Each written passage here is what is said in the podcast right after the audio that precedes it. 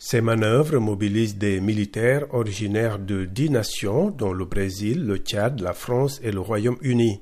Des observateurs militaires de l'OTAN et d'une quinzaine de pays partenaires, dont, pour la première fois, Israël, y prennent part également.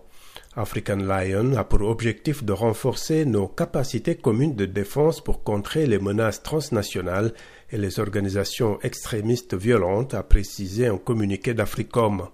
Ces manœuvres terrestres, aéroportées, aériennes, maritimes et de décontamination nucléaire, radiologique, biologique et chimique auront lieu à Kenitra, près de Rabat, et dans plusieurs régions du sud, parfois proches de la frontière algérienne. L'Algérie a rompu ses relations avec le Maroc en août 2021, accusant Rabat d'actes hostiles et dénonçant sa coopération militaire et sécuritaire avec Israël.